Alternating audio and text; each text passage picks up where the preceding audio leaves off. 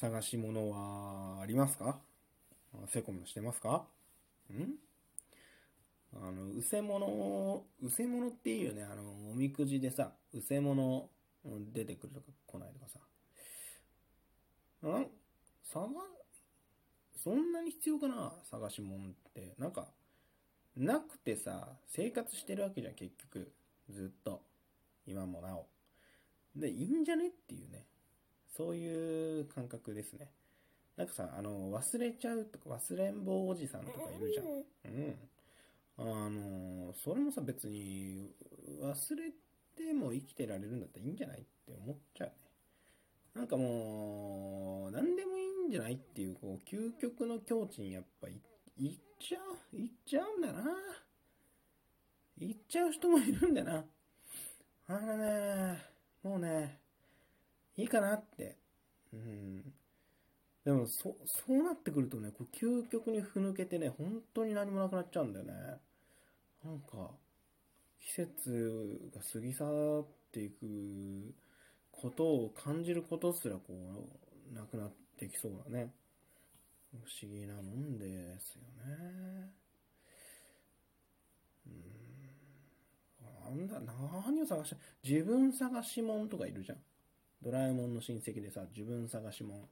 僕自分探しもん。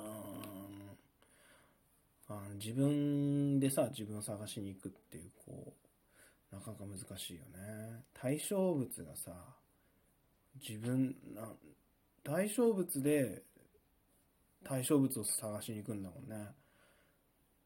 ペンを探しにペンが行くみたいなさ。東大デモクラシーじゃない？やっぱり。東大はね、足元が暗いですから。あ、私は私だったってね、気づく。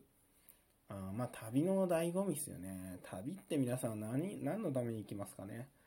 まあ、あのー、ほんといろいろね、うん、あのー、体験ができるっていうね、新しい世界を見るってもちろん、それは大事で、なんか、あの、今までやったことないことをするっていうのはすごい大事でね、醍醐味なんですけど、でもね、どこに行っても必ず得られることが一つあって、それはね、家最高ってことだね。うん。あの、どんなにいいとこに旅行行ってもね、どんなに楽しくてもね、もう家帰った時の落ち着きがね、半端ない。